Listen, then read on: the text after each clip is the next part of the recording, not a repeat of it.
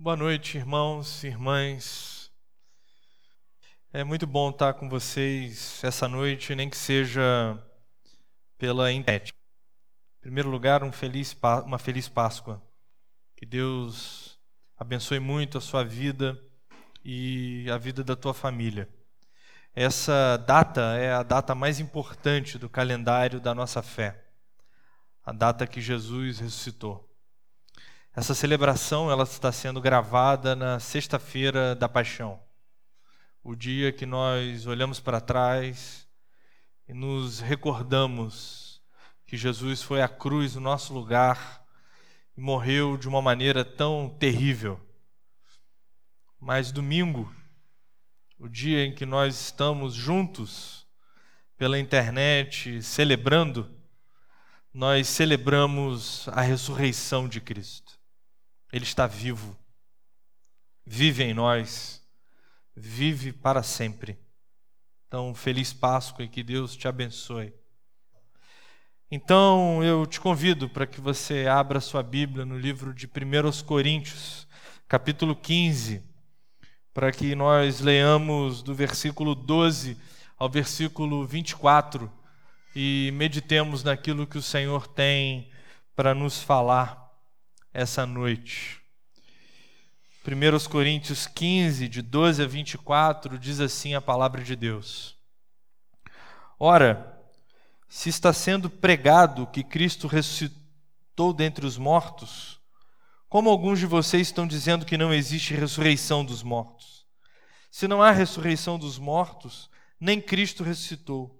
E se Cristo não ressuscitou, é inútil a nossa pregação como também é inútil a fé que vocês têm.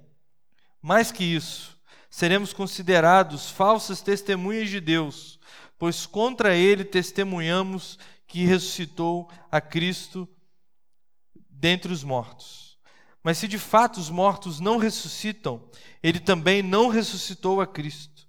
Pois se os mortos não ressuscitam, nem mesmo Cristo ressuscitou. E se Cristo não ressuscitou, inútil é a fé que vocês têm e ainda estão em seus pecados. Neste caso, também os que dormiram em Cristo estão perdidos. Se é somente para esta vida que temos esperança em Cristo, somos de todos os homens os mais dignos de compaixão.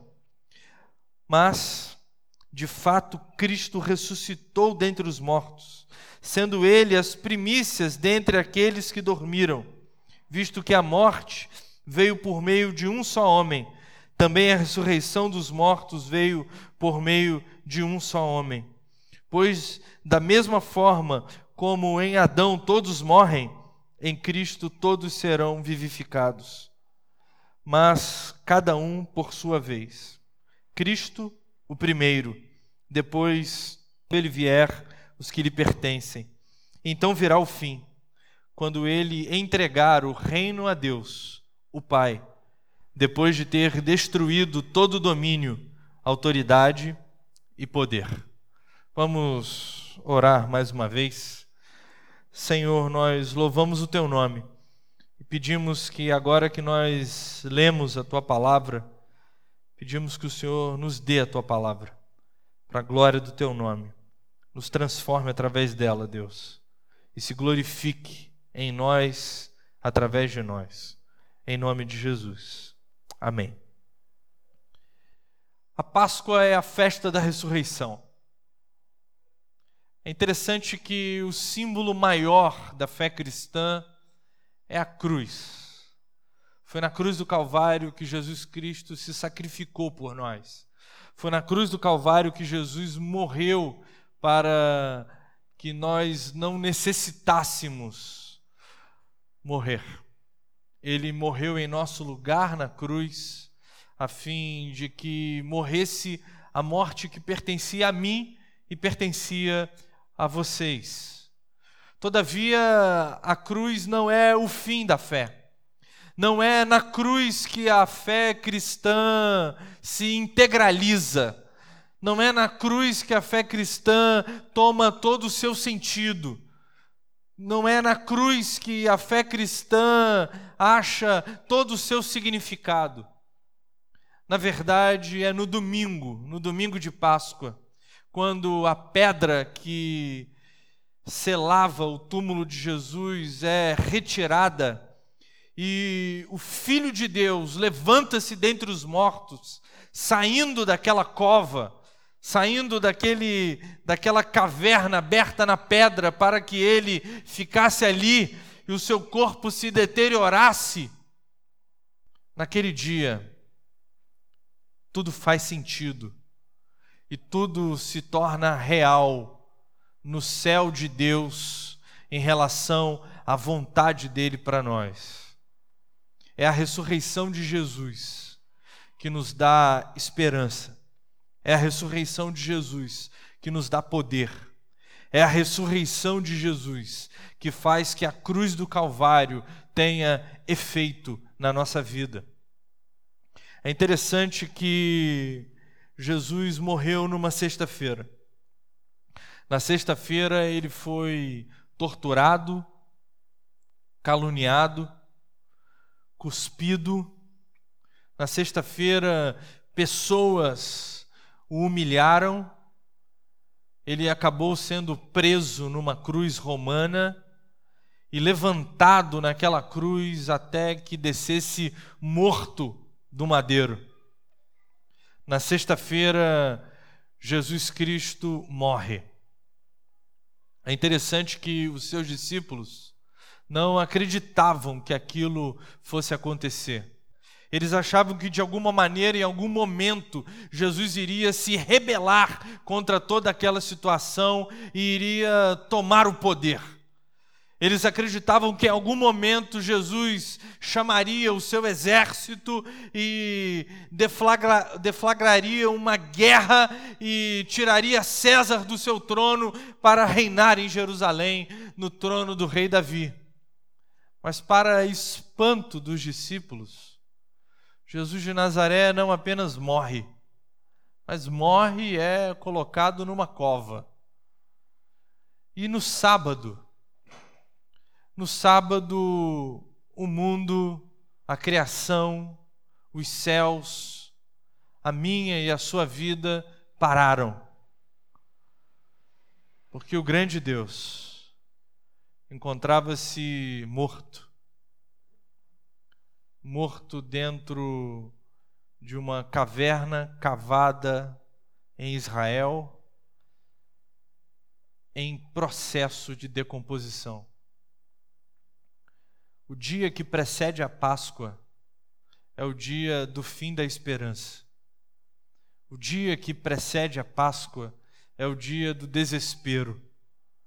O dia que precede a Páscoa é o dia da lágrima, é o dia do luto, é o dia da tristeza, é o dia da perda, é o dia da derrota, é o dia do sofrimento. Só que a grande lição desse final de semana santo é que o sábado não é o último dia. O sábado precede a ressurreição de Cristo. E precedendo a ressurreição de Cristo, a Bíblia nos ensina que a lágrima não é e nem confere a nós a palavra final, porque Deus triunfa sobre toda dor e todo sofrimento, e toda lágrima, e todo luto, e toda saudade. E o desespero dos discípulos em ver o seu líder, o seu Messias morto, se refaz em esperança. E quando se refaz em esperança, se refaz em triunfo, porque o grande adversário que eles imaginavam ser Roma, na verdade era a própria morte. No livro de Gênesis, Deus diz que se o homem pecasse, enfrentaria a morte de frente. A serpente diz que não, o homem e a mulher pecam e deu no que deu. Nós vivemos e morremos. Até o dia em que o Filho de Deus, encarnado, homem como eu e você, ser humano como nós, não apenas morre, mas se levanta dentre os mortos para triunfantemente pisar na cabeça daquele que traz a morte à terra, o pecado e o seu agente, a serpente que sopra dentro da alma humana de que, afinal de contas, não há morte. A ressurreição é a vitória de Deus se na cruz Deus acerta consigo mesmo as contas do pecado que contamina a sua criação, no domingo de Páscoa, Deus triunfa sobre tudo e todos para mostrar-se soberano, vencendo todos os inimigos. Porque quem vence o maior deles, com o maior deles vence todos. E não há inimigo algum na criação ou fora dela, que é capaz de se colocar contra o Deus triunfante, que com simplicidade marcha sobre a morte, saindo ainda com as marcas das feridas no seu corpo e encontrando os seus amigos. A ressurreição de Jesus é o triunfo de Deus sobre tudo aquilo que não pertence a Deus. Não é apenas Jesus ressuscitando para a vida eterna, é a vida eterna invadindo a criação que havia sido invadida pela morte. Agora não é mais a morte quem fala mais alto. Quem fala mais alto é a vida no Jesus ressurreto que venceu a vida e o Calvário para reinar sobre tudo e todos. É interessante que ressurreição é sem dúvida alguma um dos pilares da nossa fé. Se não um pilar, ele é o alicerce na qual toda a fé se encontra não há cristianismo, não há igreja, não há fé em Jesus sem a crença absoluta de que Jesus ressuscitou com o seu corpo e vive não apenas nos nossos corações, mas vive para valer, de verdade. Está vivo, reinando, sentado no seu trono, triunfando, soberano a ressurreição de Cristo é essencial para que ele cumpra a obra que ele veio realizar. Jesus não vem à terra para se mostrar, mostrar um líder político. Jesus não vem à terra para fazer com que as suas palavras sejam colocadas no rol das grandes sabedorias humanas. Jesus não vem à terra para simplesmente passear por aqui como um Deus caprichoso que vem visitar os, as suas criaturas. Jesus vem para redimir a criação que ele mesmo teve o trabalho de realizar. Significa que Deus ama a sua criação e deseja o seu bem. E quando Jesus encarna para morrer a fim de que ele morra a nossa morte, ressuscitando para nos dar a vida, ele faz isso a fim de tornar possível que a criação fosse regenerada, fosse refeita. Porque, da mesma maneira que a criação estava contaminada com a marca da morte, que seria impossível ser arrancada por nós, afinal de contas, não há nada que esteja vivo que um dia não morra.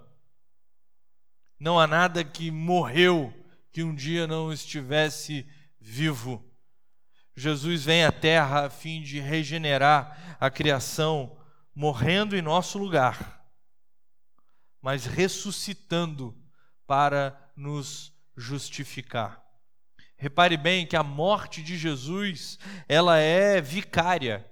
Ele morre como um cordeiro que morre por nós ele derrama o seu sangue a fim de que o nosso sangue não fosse derramado e aquele sangue sobre nós nos perdoasse dos pecados.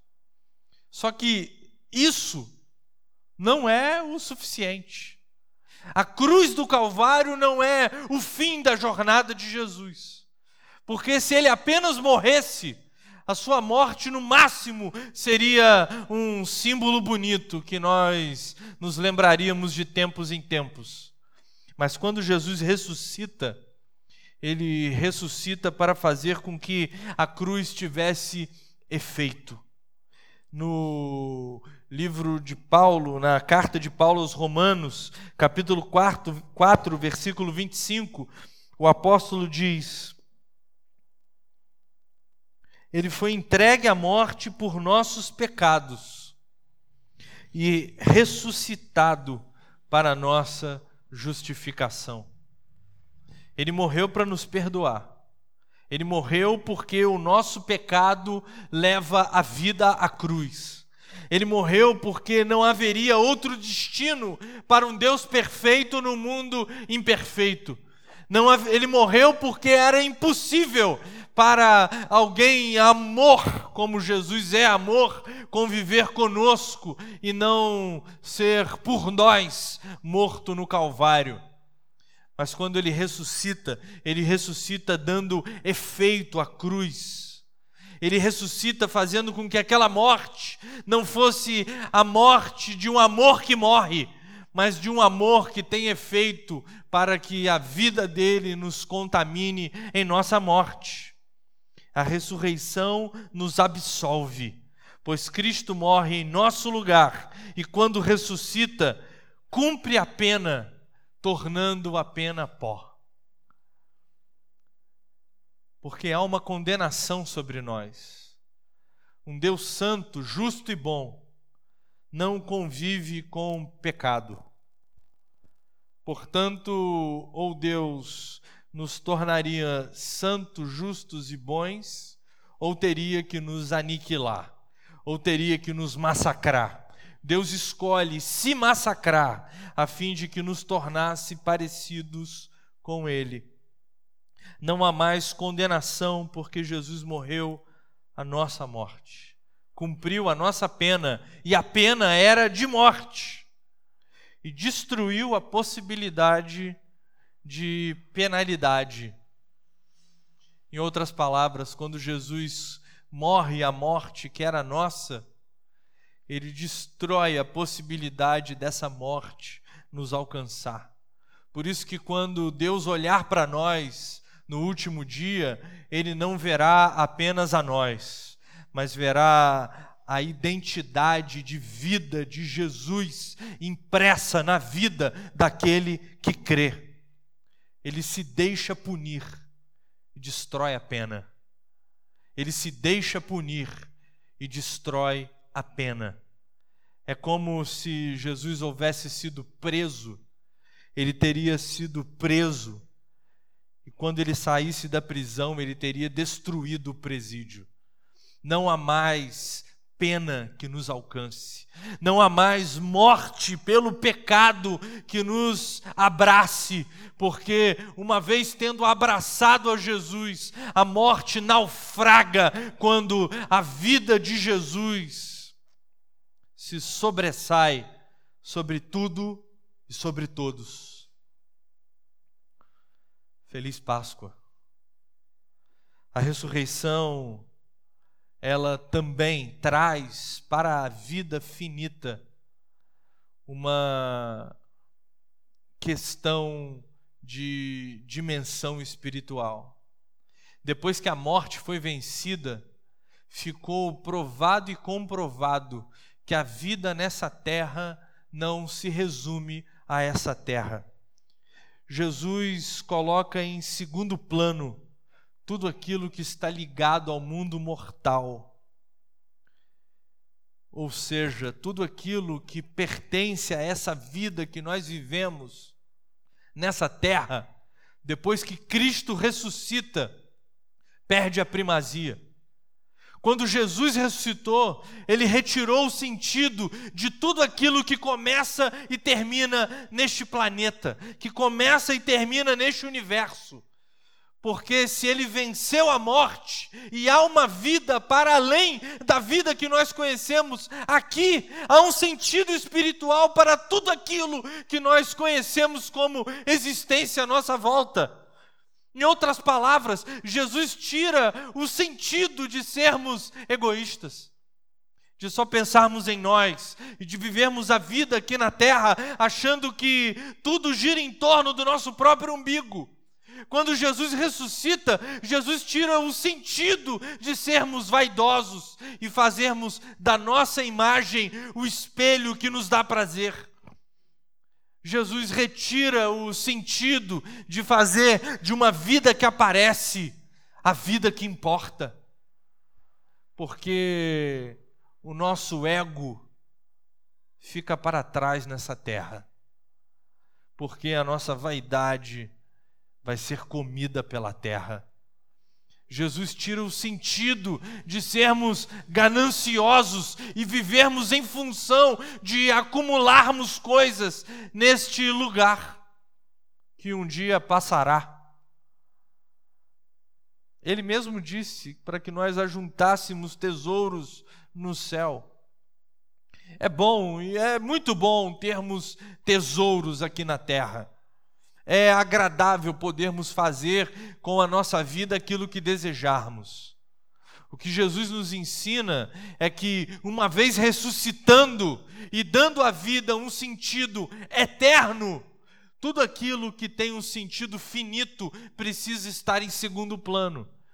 Então, você pode ser vaidoso, vaidosa. Você pode passar maquiagem, botar filtro na fotografia que você posta, você pode se vestir bem, você pode cortar o cabelo de, de uma maneira muito bonita, você pode ser uma pessoa que procura se mostrar bonito, se mostrar bonita. Isso é ótimo. O que você não pode fazer depois da ressurreição, depois que Cristo ressuscitou, é fazer disso o sentido da sua vida. Você pode ter dinheiro na poupança, ter investimentos, você pode usar o seu dinheiro para coisas que lhe dá prazer. O que você não pode é fazer com que isso seja o sentido da sua vida. Você pode ser uma pessoa que se ama. Inclusive, isso é um mandamento bíblico, né? Ame ao teu próximo como a ti mesmo. Então, nós devemos nos amar que nós não podemos fazer é com que o amor que nós temos por nós paute as decisões e sentimentos que habitam o nosso coração. Porque uma vez que nós nos encontramos com o Cristo que venceu a morte, com o Jesus que venceu a vida humana como a vida humana é, nós não temos mais o direito de ter essa vida como ela é, como prioridade para nós. A ressurreição torna tudo espiritual. A ressurreição torna tudo com um sentido eterno. Então, a sua vaidade precisa ser uma vaidade que tenha teor espiritual. O seu dinheiro precisa ter teor espiritual. O seu eu precisa ter teor espiritual precisa ser por amor, para o serviço e para a glória do ressuscitado que nos dá uma vida para além dessa vida. Feliz Páscoa. A ressurreição de Jesus nos liberta do pecado. É interessante que é possível que você tenha escutado e escutou o que eu disse sobre justificação, que nós, quando somos afetados pela ressurreição de Jesus, nos tornamos justos diante de Deus, ou seja, Ele nos recebe como recebe o próprio Jesus que ressuscitou. E diga assim, ué, mas isso já é vencer o pecado? Isso já é estar liberto do pecado? Mas você lembra bem que a Páscoa era comemorada, e ainda é comemorada, para lembrar que os israelitas foram libertos do Egito para que pudessem ir à terra prometida. a nossa Páscoa da mesma forma, usando esse, é, esse evento histórico, verdadeiro, como analogia, celebra a saída do nosso Egito espiritual para o deserto que nós percorremos em direção à nossa terra prometida, à nossa vida prometida, a vida eterna com Cristo ao lado dele, o contemplando, glorificando a ele. E o que significa dizer que a ressurreição nos liberta do pecado? Significa que ela nos dá a liberdade, nos retirando desse Egito de pecado e nos levando para a peregrinação do deserto da vida. Quando eu creio no ressurreto, quando eu creio que Jesus morreu no meu lugar e ressuscitou, me dando a vida que é dele, eu estou livre do pecado. Mas repare bem que o povo não sai do Egito e vai para a terra prometida. O povo sai do Egito e vai para o deserto. Da mesma forma, nós, que não somos mais dominados pelo pecado, mas ainda pecamos na peregrinação que nos levará a caminho da perfeição. É interessante que isso nos mostra que vivermos uma vida de Páscoa, vivermos uma vida crendo no Jesus ressurreto, nos dá a perspectiva de que a vida não é estanque, de que a salvação não se dá no momento em que você se converteu mas a vida com Jesus é uma peregrinação, é um caminho que se dá no caminhar. É um caminho que se faz ao longo da vida que eu vivo. Por isso que nenhum de nós, ao mesmo tempo que não pode viver em função do pecado, também não pode viver pela neurose de que jamais pecará. Nós somos libertos tanto da opressão da imperfeição quanto da neurose da busca pela perfeição. Nenhum de nós é perfeito, mas todos nós temos condição, agora que estamos libertos, de lutarmos para vencer contra aquilo que há em nós que desagrada a Deus, contra aquilo que há em nós e que nos afasta de Deus. A ressurreição de Jesus nos possibilita uma vida em função da vida de Jesus. Ele nos liberta do pecado, ele morre para nos dar a vida e ressuscita para viabilizar a vida que ele nos dá. Ele nos põe a caminho da perfeição e ainda que pequemos, nós somos livres. Livres. Porque o pecado que nós pecamos não tem mais o poder de nos dominar. O nosso pecado não terá palavra final. E eu não digo só o pecado que eu e você cometemos, mas o pecado que paira como uma névoa sobre a criação de Deus. E se Jesus ressuscitou e o pecado não tem mais a palavra final, nós temos, nós temos o dever, nós temos a, o direito de termos esperança. É por isso que, quando nós enterramos os nossos amados, nós devemos, podemos, é importante chorarmos mas nós não precisamos fazer daquele momento um momento final. Porque se Jesus ressuscitou, há esperança de reencontro. Se Jesus ressuscitou, os pecados que dominam as estruturas sociais do nosso país podem ser solucionados. Se Jesus ressuscitou, há uma alternativa de vida para todos, porque Ele amou o mundo e é o mundo que ele espera abraçar para mudar e ser glorificado através dessa mudança de vida. A ressurreição de Jesus, ao nos libertar do pecado e ao libertar a criação do pecado, nos dá direito e dever de esperança, de sermos um povo que olha para frente, sabendo que para além do lugar de onde nós conseguimos enxergar, ainda há caminho a ser feito, e que nem a morte, nem a vida, nem coisa alguma nos separará desse amor de Deus por nós. Um amor tão profundo e forte que venceu a morte de Jesus. E com a morte de Jesus vencida, toda a morte também cairá. Tanto a minha, quanto a sua, quanto de todo aquele que com Cristo morre. Feliz Páscoa. Feliz Páscoa, porque a ressurreição de Jesus nos possibilita ter uma natureza divina. A ressurreição de Jesus me faz um homem pascal, faz a mulher pascal. Ressuscitado Jesus nos entrega a vida eterna. E a vida eterna não é só a vida que dura para sempre. Vida eterna não tem a ver com tempo.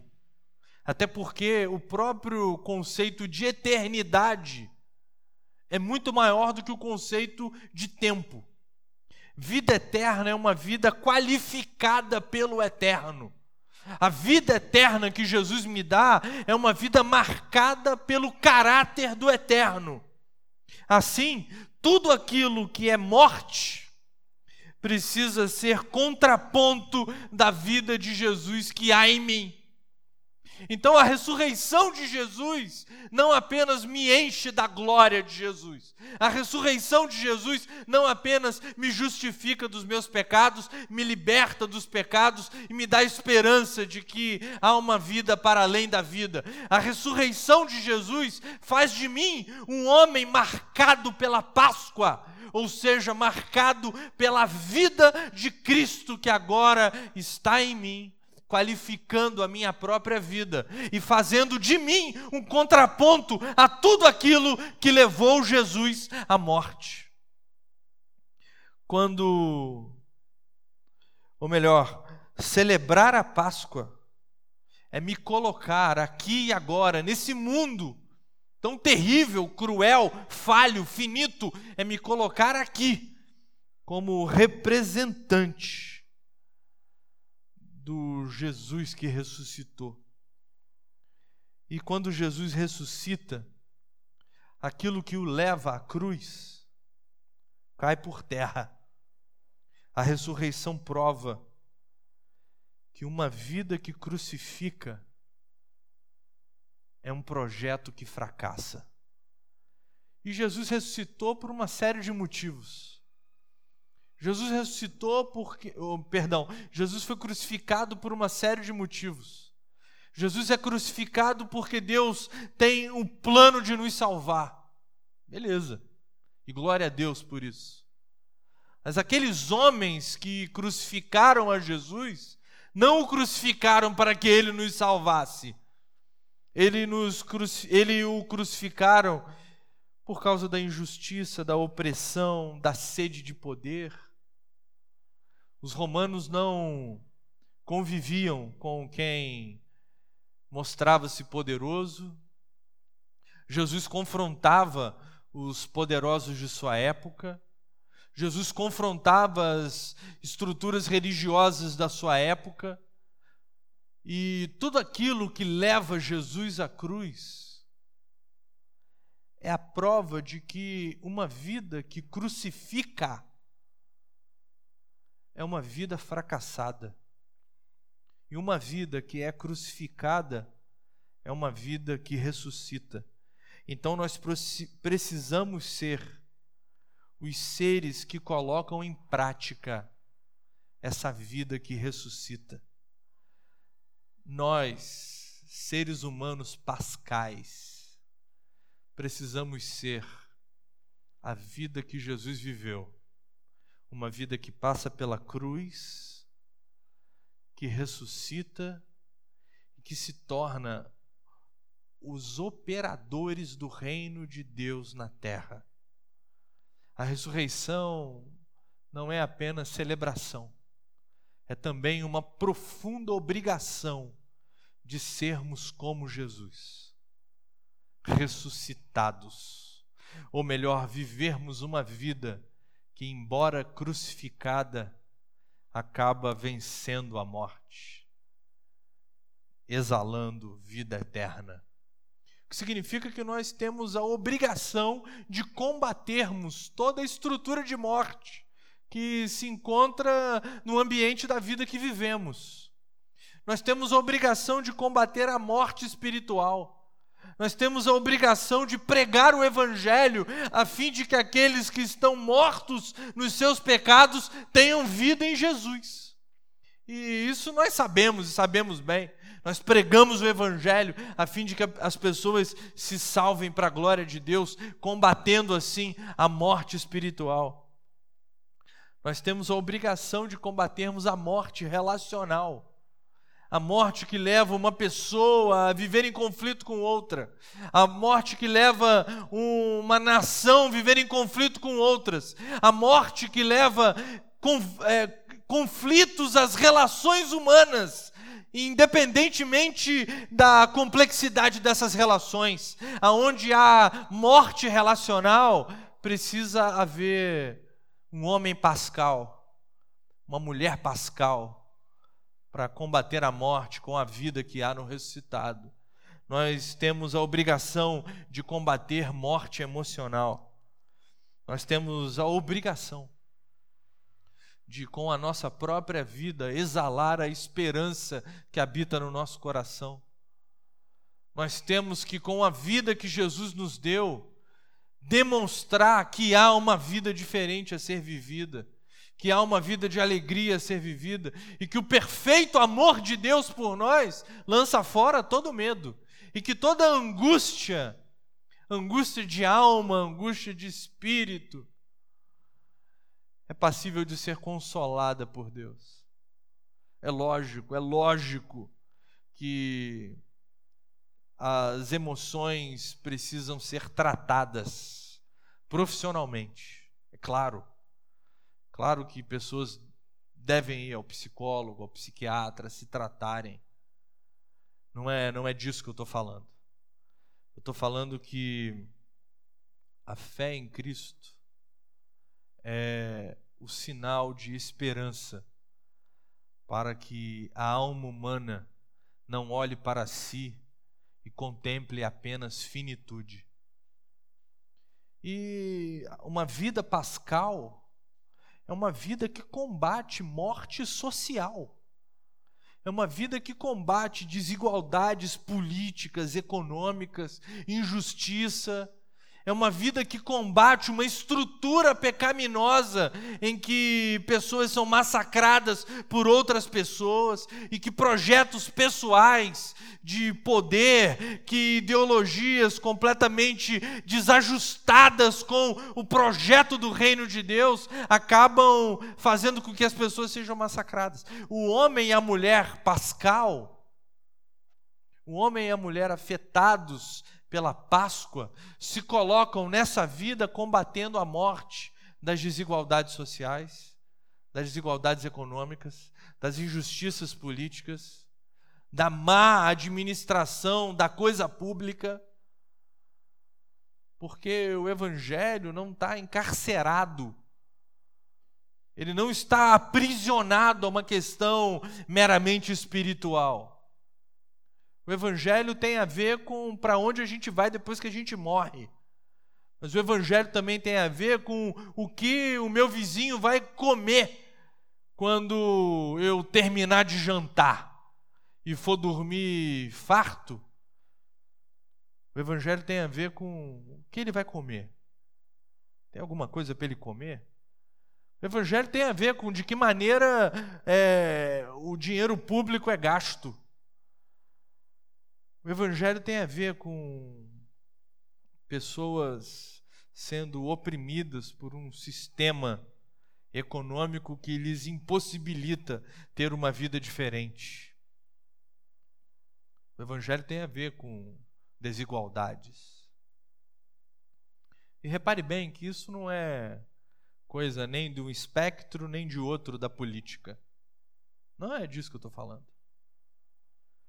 Estou falando que o Evangelho é uma mensagem que proclama um reino, proclama um governo, proclama uma estrutura social digna, justa, boa e bela, governada por Deus. E se nós somos governados por esse Deus, independente da ideologia que você tenha, que eu tenha, se nós somos governados por esse Deus, nós temos a obrigação de combatermos qualquer ideologia que se coloca em linha de confronto, se coloca em combate contra o nosso Deus, contra o amor, contra a justiça, contra o desejo que Deus tem de fazer justiça aos pobres, contra o desejo que Deus tem de fazer com que homens e mulheres sejam tratados de forma igual, contra o desejo que Deus tem que as pessoas sejam tratadas com dignidade, porque direitos humanos não é para humanos direitos. Direitos humanos é para seres humanos porque foi por seres humanos que Jesus foi crucificado, são os seres humanos que Jesus ama, são os seres humanos que Deus quer salvar, e foi para dar vida aos seres humanos. E como Ele quer nos redimir, Ele quer redimir a criação. Então é nossa obrigação nos colocarmos como homens e mulheres pascais para defender a proteção da natureza, para nos fazermos defensores da criação de Deus, como verdadeiros jardineiros. A chamada da Páscoa não é se torne um ativista. A chamada da Páscoa é viva de acordo com o caráter de Jesus. E faça com que o reino de Deus seja ativo na terra. E o reino de Deus ativo na terra é uma vida eterna, abundante, justa, boa e bela. Feliz Páscoa. Que você seja afetado pela vida do ressuscitado. Que você tenha consciência de que foi justificado por Ele. Que você tenha consciência de que a vida ganha contornos espirituais a partir da ressurreição de Jesus e ele nos liberta de nossos pecados, nos dando esperança e nos dando obrigações. Obrigações de sermos representantes dessa Páscoa, dessa vida eterna. Uma vida que triunfou sobre a morte. Uma vida que venceu o desespero uma vida que nos afeta e que um dia fará novos céus e nova terra para a glória de Deus, tendo Ele como único e soberano governante. Que Deus te abençoe. Feliz Páscoa.